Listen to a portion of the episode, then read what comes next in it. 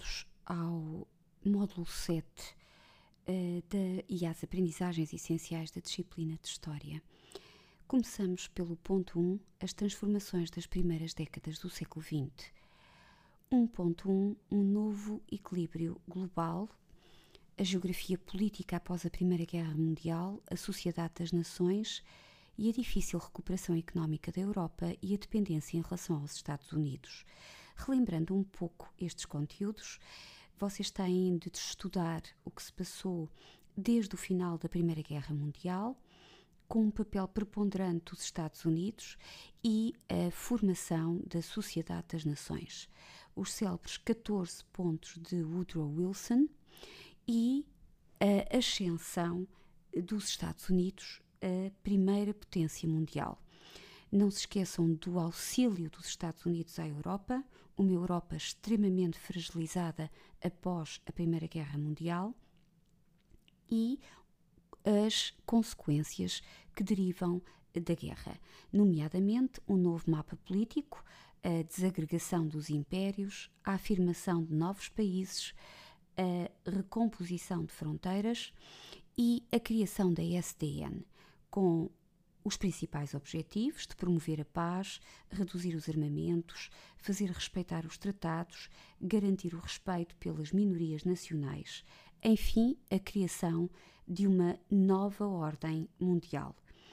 Não se esqueçam também de estudar, para além dos objetivos da SDN, as suas fragilidades que irão levar depois a dificuldades eh, que, que vão enfrentar na década de 30. Entretanto, também temos de eh, estudar as dificuldades económico-financeiras, o desaparecimento de infraestruturas, a destruição de estruturas produtivas, as perdas humanas e diminuição da mão de obra, a inflação galopante, a especulação, as dificuldades de reconversão da economia, a emissão de papel-moeda e a desvalorização monetária. Isto tudo ao nível da Europa. A Conferência de Gênova cria a Gold Exchange Standard e a necessária estabilização monetária. Uh, claro que com isto tudo a supremacia europeia termina, ascendem os Estados Unidos a potência mundial havendo uma prosperidade económica que também se irá verificar eh, na Europa entre 24 e 29. Quais são os fatores dessa prosperidade? Os métodos de racionalização do trabalho, o taylorismo e a standardização, o aumento dos salários, o crescimento do setor terciário, a concentração industrial e financeira, a disponibilidade de recursos e de capitais e o crédito fácil. Era a afirmação da sociedade de consumo.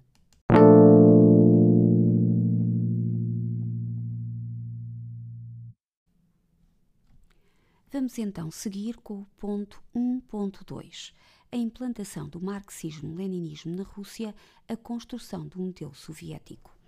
Vamos então relembrar o que se passou na Rússia uh, durante ainda a Primeira Guerra Mundial. Antes, bem antes, no entanto, temos o grande Império Russo, a Rússia czarista, um regime czarista autoritário, uma organização social típica do antigo regime, dificuldades económicas e a que vai a crescer a participação da Rússia na Primeira Guerra Mundial. O descontentamento era generalizado e em 1917 acontece a Revolução de Fevereiro.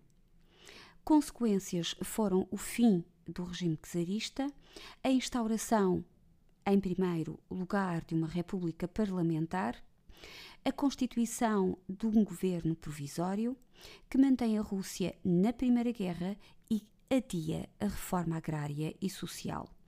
Isto gera um grande descontentamento do Soviete e leva à instauração de uma dualidade de poderes, o governo provisório de um lado e o soviete do outro.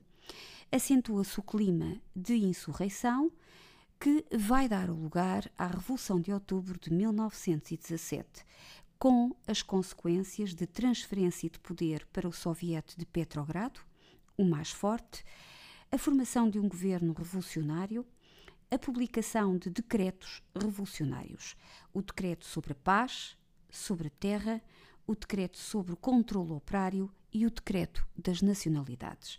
Alguns deles foram analisados em sala de aula. De 1917 a 1918 instaura-se a República dos Sovietes. Lenin aplica os princípios do marxismo à situação da Rússia, eh, gerando assim o conceito de marxismo-leninismo. Por haver resistência aos decretos revolucionários e ao poder dos sovietes, dá-se a Guerra Civil. Entre 1918 e 1921, estamos na fase do comunismo de guerra, em que se adota o centralismo democrático. Medidas, medidas muito radicais, a proibição dos partidos políticos, a restrição das liberdades, a eliminação dos opositores, com a formação de campos de deportação e reforço da polícia política, a criação da Terceira Internacional, o Comintern, nacionalizações e coletivização das terras, a instituição do trabalho obrigatório, a requisição obrigatória de produtos e a proibição de comércio livre. As consequências foram o agravamento das condições de vida, com fome, diminuição da produção e um grande descontentamento social. Entre 22 e 28, Lenin regride um pouco nas suas políticas e adota a NEP, a nova política económica, um pequeno passo atrás uh, em que desnacionaliza, uh, exceto uh, os setores-chave da economia, a atribuição de prémios de produção, o fim das requisições dos produtos agrícolas e a criação de um imposto em géneros, o abrandamento da coletivização das terras, a permissão do comércio livre e a entrada de técnicos e de investimento estrangeiro.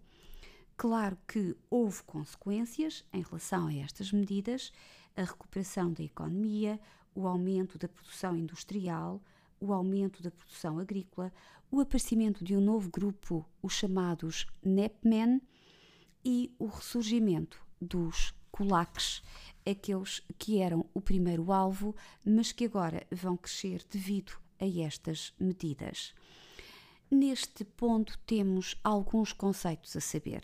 O de Soviet, aqui destacamos o de Petrogrado, a ditadura do proletariado, que é uma ideia central deste marxismo-leninismo, o centralismo democrático, eh, em que, apesar eh, de se defender ideias como a ditadura do proletariado, há de facto um papel centralizador eh, em Lenin, o comunismo, essa ideia de uma sociedade que se queria atingir sem classes e o marxismo-leninismo que acaba por abranger todas estas ideias.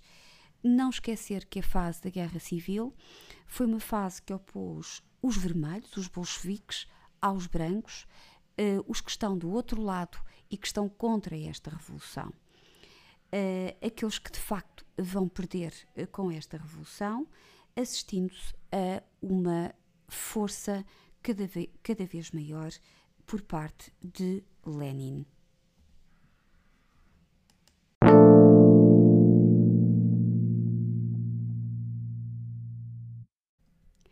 Apesar do ponto 1.3, a regressão do demoliberalismo não ser um ponto de aprendizagem essencial, não esquecer uh, algumas ideias essenciais. Depois da Primeira Guerra, há de facto uma agitação, quer de esquerda revolucionária, inspirada na Revolução Soviética, a chamada Onda Vermelha, com experiências socialistas na Alemanha e na Hungria, com ocupações de fábricas e de terras em Itália, mas também, do outro lado, a ascensão de movimentos de cariz autoritário de direita. Em Itália, em 1922, a célebre Marcha sobre Roma, com um golpe de Estado, a afirmação do regime fascista com Mussolini, e na Alemanha, em 1923, uma tentativa falhada de golpe de direita, liderada já por Adolf Hitler, que ascenderá ao poder nos anos 30, implementando o regime nazi. Portanto, eh, sucedem-se nos anos 20 e 30 a ascensão de regimes autoritários, quer na Europa Central, quer na Europa do Sul. Passamos então ao ponto 1.4 mutações nos comportamentos e na cultura, os loucos anos 20. E aqui temos não só as transformações da vida urbana, como também a descrença no pensamento positivista e as novas concepções científicas e as vanguardas, rupturas com os cânones das artes e da literatura, uma nova forma de ver a arte e a cultura. Ora, vou então falar um bocadinho deste ponto 1.4 em que há uma transformação ao nível dos valores e da cultura. Transformações na vida urbana, as cidades crescem, há um ritmo de vida frenético, há novos espaços de lazer e de evasão e uma vivência, sobretudo, do American Way of Life. A mulher renasce depois da Primeira Guerra, trabalha já fora de casa, desempenha novas funções laborais e sociais, adquire um novo estatuto social e jurídico. A Flapper torna-se o símbolo da mulher dos anos 20, com o seu cabelo à garçon, os seus vestidos muito mais fluidos e curtos, a sua forma de estar na sociedade. Surgem também os primeiros movimentos em defesa da mulher, feministas, e a luta pelo direito de voto, que já nos finais do século XIX tinha iniciado com as sufragistas, mas que agora vai se tornar uma realidade uh, em vários países da Europa e fora da Europa. Aliás, em 1928 é quando a mulher começa a votar na Nova Zelândia. Há novos comportamentos também, novos hábitos sociais, um estilo de vida mais boêmio, novos desportos, o ténis, boxe, o ciclismo, corridas de automóveis, novas danças como o charleston e novas músicas, o jazz. Uma nova imagem da mulher e o questionamento dos valores tradicionais. É o conceito de anomia social. Um conceito muito importante a saber em que, de facto, são questionados os valores da moral tradicional e burguesa, com uma vivência mais descontraída, maior liberdade de convivência entre os sexos e o conflito de gerações. Não podemos esquecer as transformações científicas tão importantes, o relativismo e a psicanálise. Uma nova concepção do espaço e do tempo, com Einstein, e que vai também ter o seu reflexo até na arte, lembremos-nos dos quadros de Salvador Dali, uma nova concepção do homem com a psicanálise de Freud, que também vai ter o seu reflexo na arte, no surrealismo, por exemplo, e novas correntes estéticas. Paris e Berlim são os grandes polos de influência, dá-se a ruptura com o academismo, com a tradição, valoriza-se a emoção, a subjetividade, contesta-se a sociedade burguesa.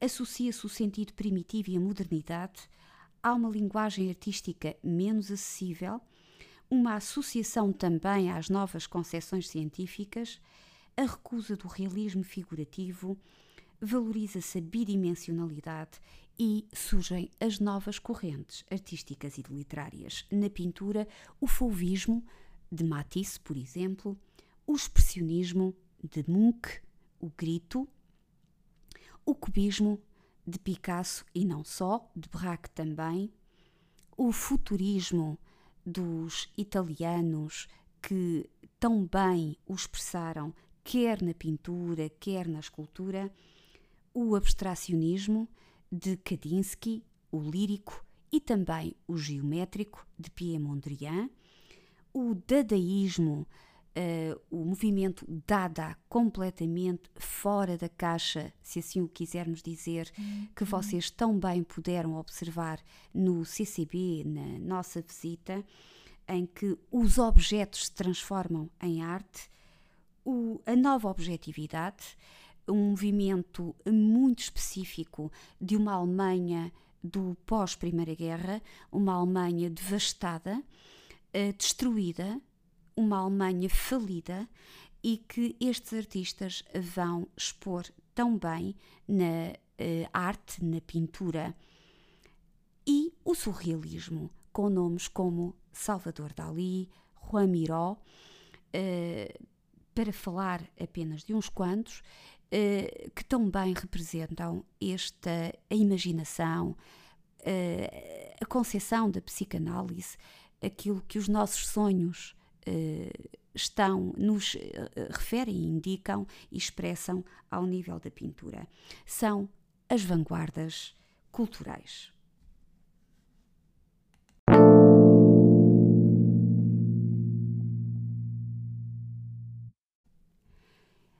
Vamos seguir para o ponto 1.5. Portugal no primeiro pós-guerra.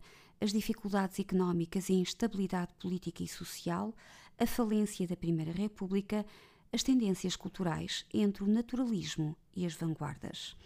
De facto, em Portugal, em plena República, os republicanos decidem pela participação de Portugal na Primeira Guerra. Houve um grande descontentamento. Agravam-se as lutas políticas, a instabilidade governativa e as dificuldades económicas e financeiras. Aumenta a dívida pública desequilibram-se os orçamentos, desvaloriza-se o escudo, a inflação aumenta, bem como, uh, uh, ao contrário do poder de compra que diminui, a falta de bens e racionamento de produtos. Dá-se também uma instabilidade política e social. As forças republicanas estão mais divididas que nunca, os partidos não se entendem, há vários golpes e sublevações monárquicas ainda uh, a sonhar voltar uh, ao país, sem qualquer sucesso, incidentes parlamentares e uma sucessão de governos, classes médias urbanas e operariado que anseiam pelo restabelecimento da ordem, grandes proprietários, a banca e os industriais que receiam uma agitação anarco-sindicalista e o perigo comunista bolchevique, o aumento do número de greves e atentados bombistas Estão criadas assim as condições para um golpe de Estado que ocorre a 5 de dezembro de 1917, liderado por Sidónio Pais. Este dissolve de imediato o Congresso, proíbe os partidos da Primeira República, instaura uma ditadura conservadora que ficou conhecida como a República Nova. Altera a Constituição de 1911, muda a lei eleitoral e concentra os poderes é apoiado pelos grandes proprietários e alta burguesia, por setores católicos e pelos republicanos unionistas. Após o seu assassinato, a sua morte, o país vive um ambiente de quase guerra civil. Em janeiro de 1919, dá-se a chamada proclamada perdão, dá-se a proclamação da chamada Monarquia do Norte, que dura apenas cerca de um mês a República está em falência. A 28 de maio de 1926, dá-se a marcha a partir de Braga sobre Lisboa, liderada pelo general Gomes da Costa. O Parlamento é dissolvido, instaurando-se uma ditadura militar. E assim terminava a Primeira República, que dura de 1910 a 1926 e que depois de 1926 e até ao Estado Novo, vai ser uma ditadura militar. Em relação às tendências culturais, Portugal vai estar entre o naturalismo e as vanguardas. Por um lado, mantém-se o gosto naturalista de uma pintura académica, eh, inaugurando-se o primeiro Salão dos Humoristas, que marca o início de uma nova época, o modernismo. O primeiro modernismo é antinaturalista, rompe com a tradição, recebe a influência dos artistas bolseiros em Paris, o futurismo e o cubismo marcam as tendências, assume-se como um movimento provocatório que visa abalar a sociedade tradicional e burguesa. Na literatura, publica-se a revista Orfeu, símbolo da vanguarda literária, destacando-se aqui nomes como Mário de Sá Carneiro, Fernando Pessoa e Almada Negreiros. O final do século, eh, da segunda década do século XX, fica marcado pela publicação de uma nova revista, A Presença. É o segundo modernismo. As manifestações artísticas ganham mais individualidade, com temas mais expressivos de Mário Eloy, Júlio dos Reis Pereira, de influência expressionista, e a inspiração na arte popular Sara Afonso, mulher de Almada Negreiros, e que também marca este segundo modernismo. A arquitetura aproxima-se mais da modernidade em articulação com a identidade nacional. Raulino e a Casa Portuguesa, Jorge Segurado, Cotinelli Telmo e Cassiano Branco.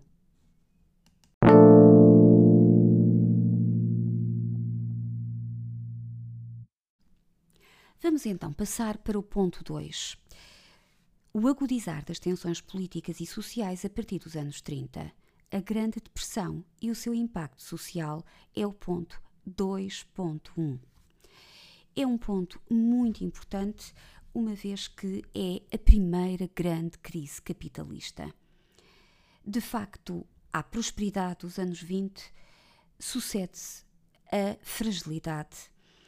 Estes são anos de dificuldades há um aumento, de facto, durante os anos 20 do, da produção e do consumo, um crescimento dos salários, a diminuição do desemprego, o aumento do investimento bolsista, mas já há sinais da fragilidade da economia americana.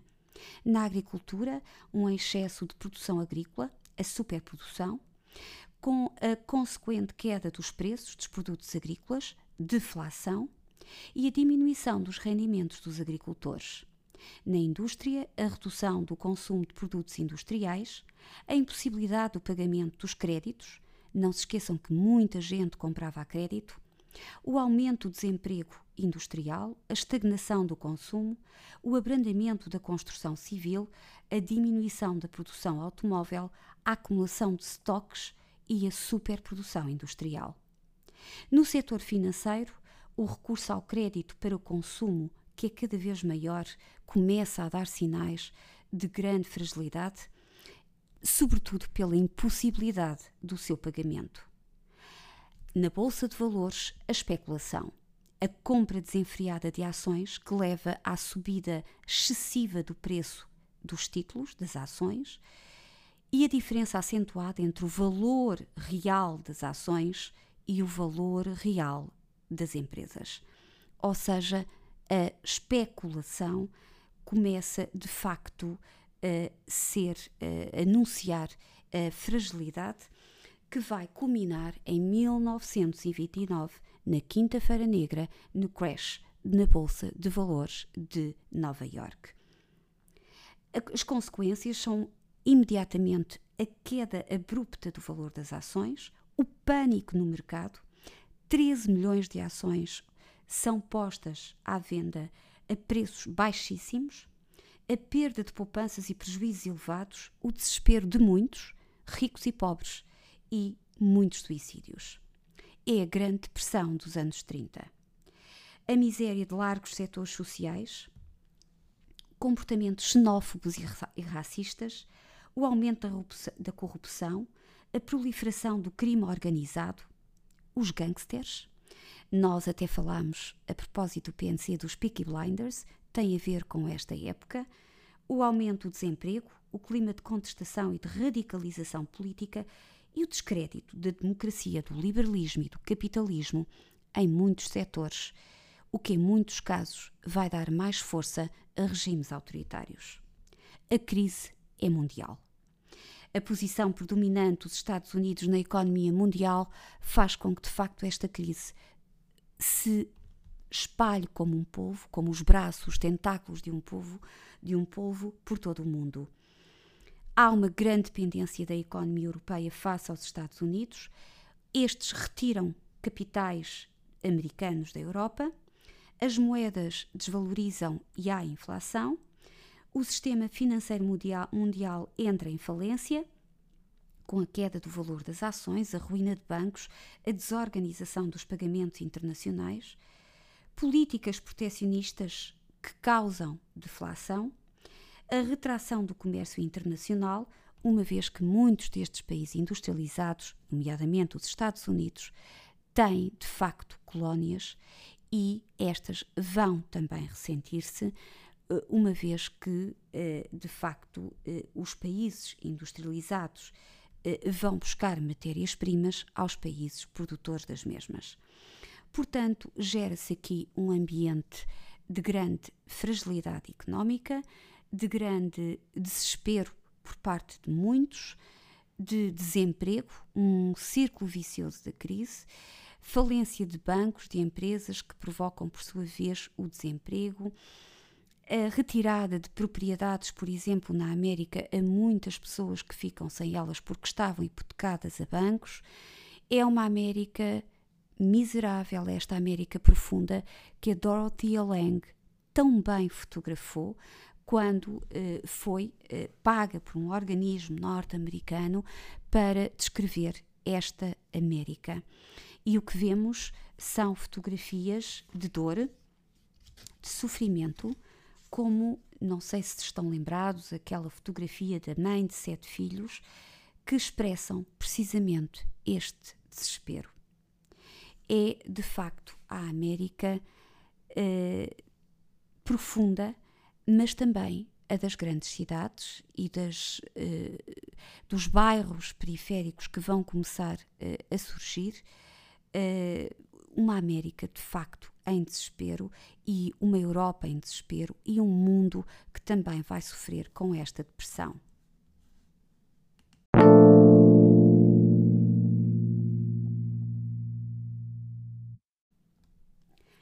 Apesar de não ser uma aprendizagem essencial, a Grande Depressão é fundamental para se perceber o ponto 2.2 e aquilo que vai acontecer de seguida em alguns países da Europa.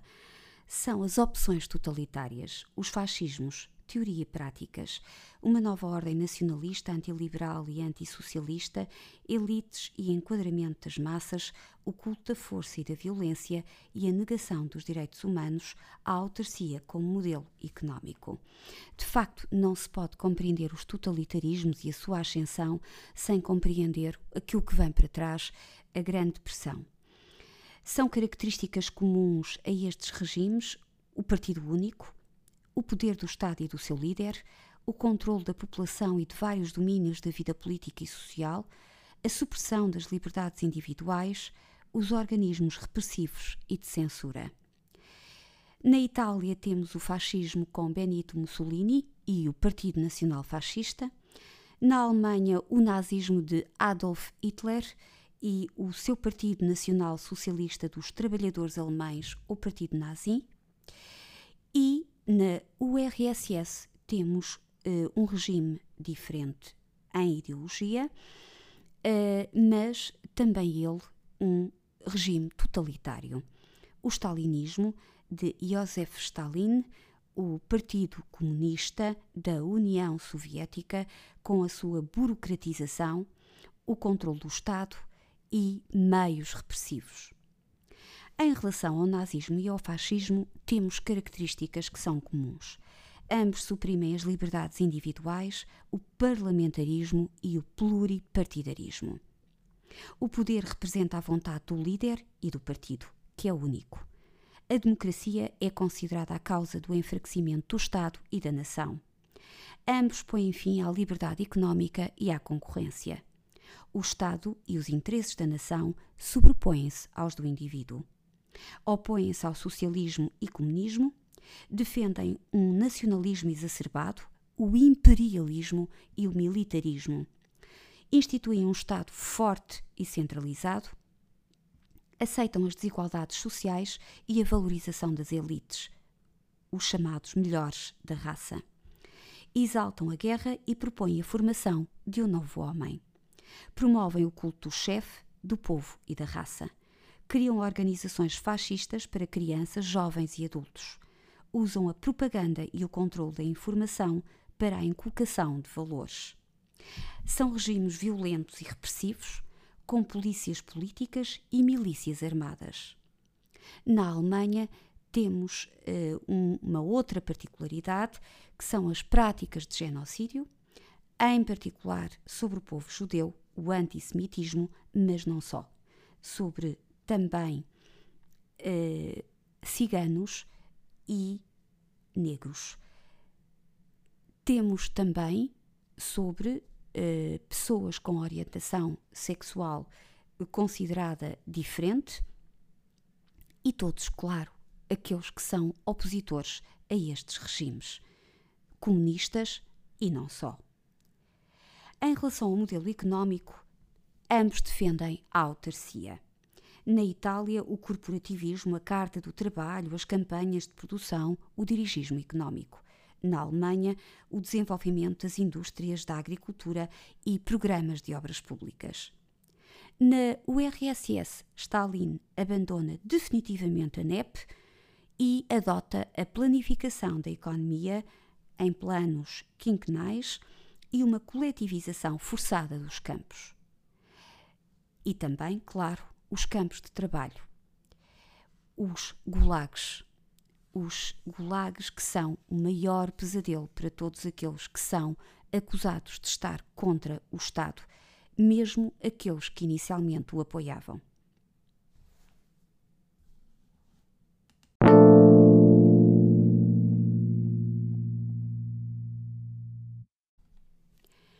Entramos assim no ponto 2.3. A resistência das democracias liberais, o intervencionismo do Estado, os governos de frente popular e a mobilização dos cidadãos. De facto, a década de 30 é a década em que as democracias liberais enfrentam dificuldades. Há um elevado desemprego, há uma quebra no consumo e na produção, as famílias empobrecem, ascendem regimes autoritários e totalitários em determinados países e os regimes democráticos ganham uh, ou alcançam um certo descrédito. Nos Estados Unidos, vamos assistir a um intervencionismo do Estado com as doutrinas baseadas em John Keynes, o keynesianismo.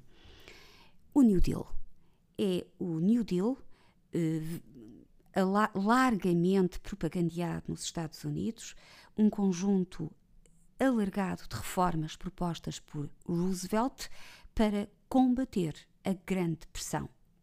Os objetivos são relançar a economia, combater o desemprego, aumentar o poder de compra e a produção e apoiar os mais desfavorecidos. Numa primeira fase, de 33 a 35, vamos assistir a várias medidas: medidas agrícolas, a limitação da produção para aumentar os preços agrícolas, a distribuição de estoques e o, os empréstimos aos agricultores a taxas reduzidas. Medidas financeiras e monetárias, com o encerramento temporário das instituições financeiras, o Emergency Act Banking, bancos de depósito e de investimento, o abandono do padrão ouro e a desvalorização do dólar. Medidas industriais, o National Industry Recovery Act, a concorrência leal e ajuda às indústrias, o estabelecimento de cotas de produção e de preços mínimos para diminuir o preço dos produtos. E medidas socioeconómicas, o horário de trabalho de 35 para 40, eh, ou 40 horas, o salário mínimo, a liberdade sindical, contratos coletivos de trabalho, Public Work Administration, um organismo para combater o desemprego, e um programa de desenvolvimento de obras públicas. A partir de 35 entra-se na segunda fase, com várias medidas: o apoio social aos mais desfavorecidos, o aumento do poder de compra, a instituição do seguro de velhice e sobrevivência, a atribuição do subsídio de desemprego, a assistência médica aos mais desfavorecidos, o Working Progress Administration, a promoção do emprego, o National Youth Administration, o combate ao desemprego dos jovens licenciados e a Lei Wagner, o reforço dos direitos e liberdades sindicais. Consequências aumentam o papel do Estado, mas também o poder de compra e da produção, a diminuição do desemprego e a construção de obras públicas e modernização do país. Estas medidas protecionistas vão ser postas em prática noutros países com outros governos. Em Espanha e França, por exemplo, os governos de Frente Popular. Governos de coligação de partidos de esquerda, com a adoção de medidas para melhorar as condições de vida e trabalho dos assalariados. Em França, pela primeira vez, os trabalhadores vão ter a sua quinzena de férias. Também em Inglaterra se adotam estas mesmas medidas protecionistas com um governo de coligação mais ao centro e direita.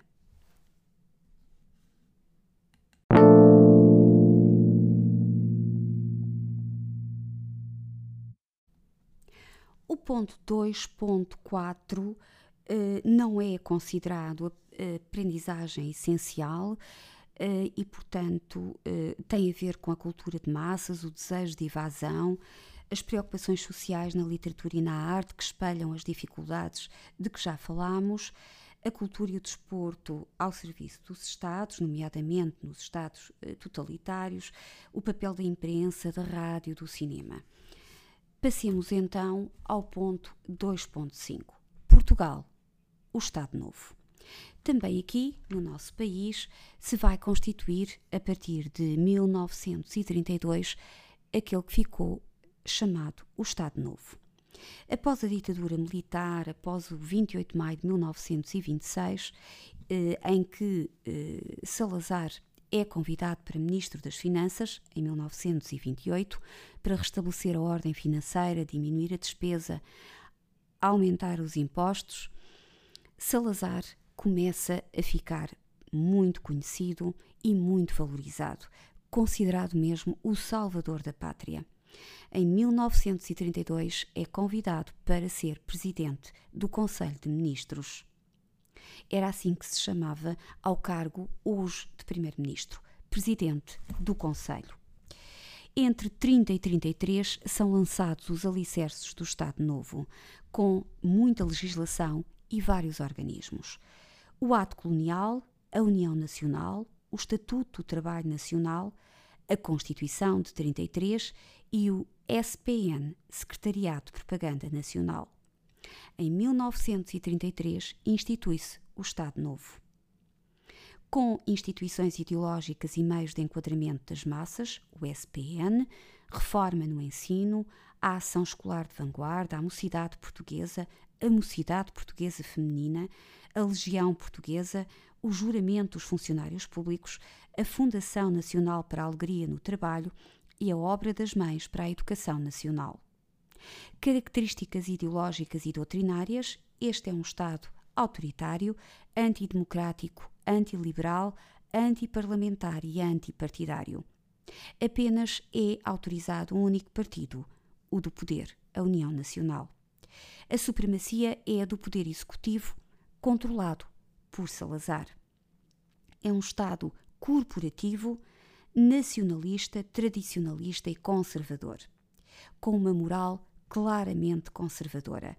Um Estado repressivo, autárcico e ruralista e também colonialista.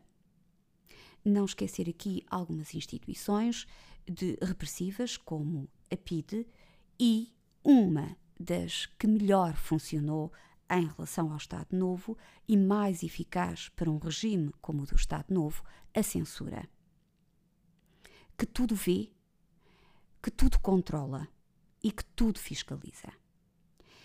A política económica do Estado Novo é de dirigismo económico, para que haja estabilidade financeira, defendendo a ruralidade e o fomento agrícola, defendendo um programa de obras públicas e o condicionamento industrial.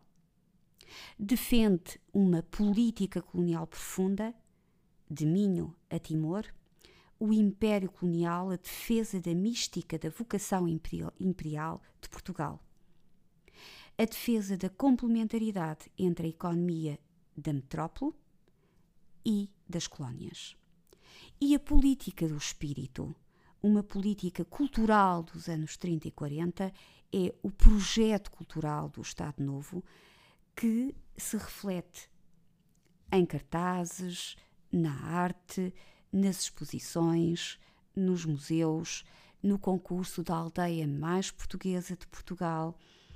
É, de facto, a política do espírito de acordo com os princípios do regime.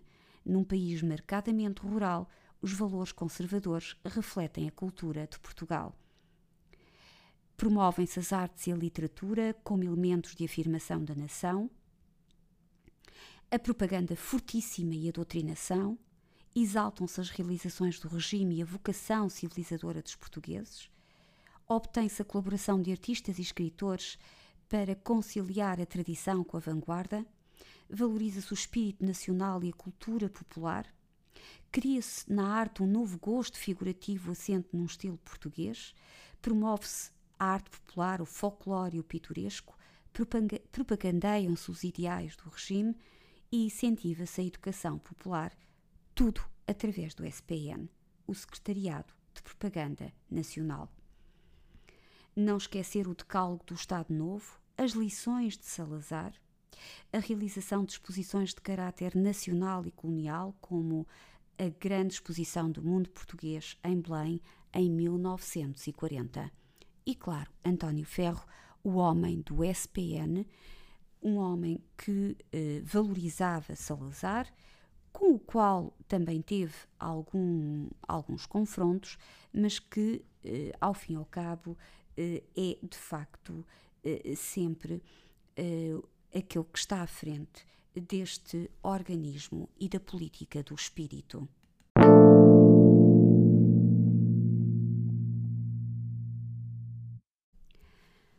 E pronto, chegamos ao fim do módulo 7.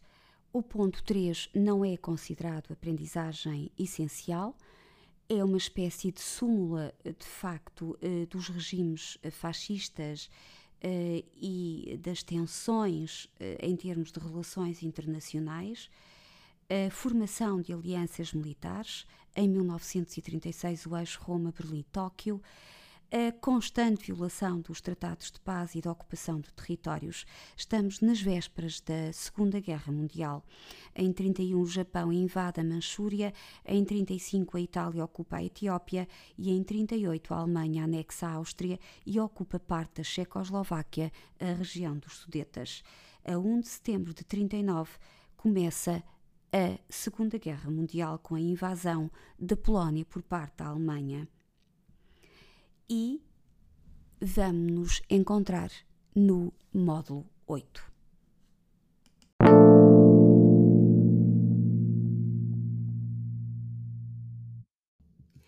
Vou agora fazer uma breve cronologia deste módulo 7. Vamos então primeiro ter em mente a duração da Primeira Guerra Mundial, 1914-1918 assinado às 11 horas da manhã do dia 11 de novembro de 1918, pôs fim a quatro anos de guerra, o armistício. Em 1918, Woodrow Wilson defende a existência de uma organização internacional permanente para garantir a nova ordem mundial assente na paz e na diplomacia. A STN é criada em junho de 1919. Não esquecer o Tratado de Versalhes, assinado a 28 de junho de 1919 entre as potências aliadas e a Alemanha e que esteve na base de uma nova geografia política europeia.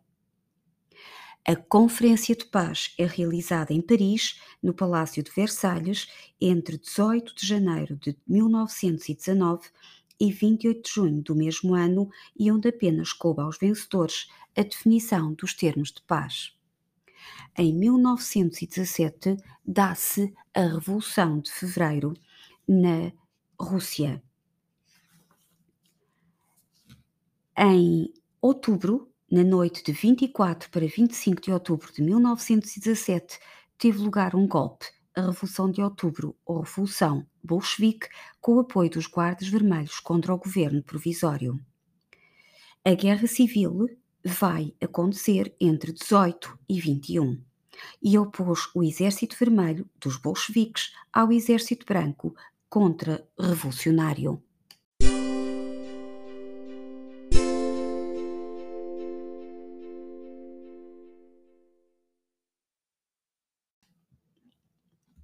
Em 1921, Lenin procede a uma nova orientação política, a NEP, a nova política económica.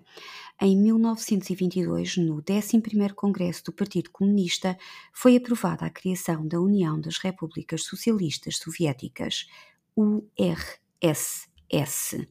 uma federação com capital em Moscovo.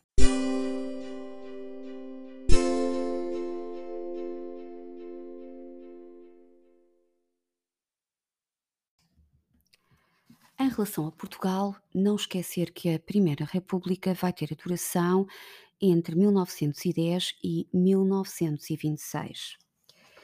Não esquecer, no entanto, que em 1912 fez-se a primeira exposição dos humoristas, a primeira iniciativa de jovens artistas para romper com o naturalismo e o academismo em Portugal. Em 1917, deu-se o golpe de Estado liderado por Sidónio Paes. Em 28 de maio de 1926, Gomes da Costa, a partir de Praga, liderou uma rebelião e inicia a marcha sobre Lisboa. Depois temos, claro, eh, não esquecer, em 22 a marcha sobre Roma, liderada por Benito Mussolini, e também não esquecer em relação eh, à eh, Alemanha,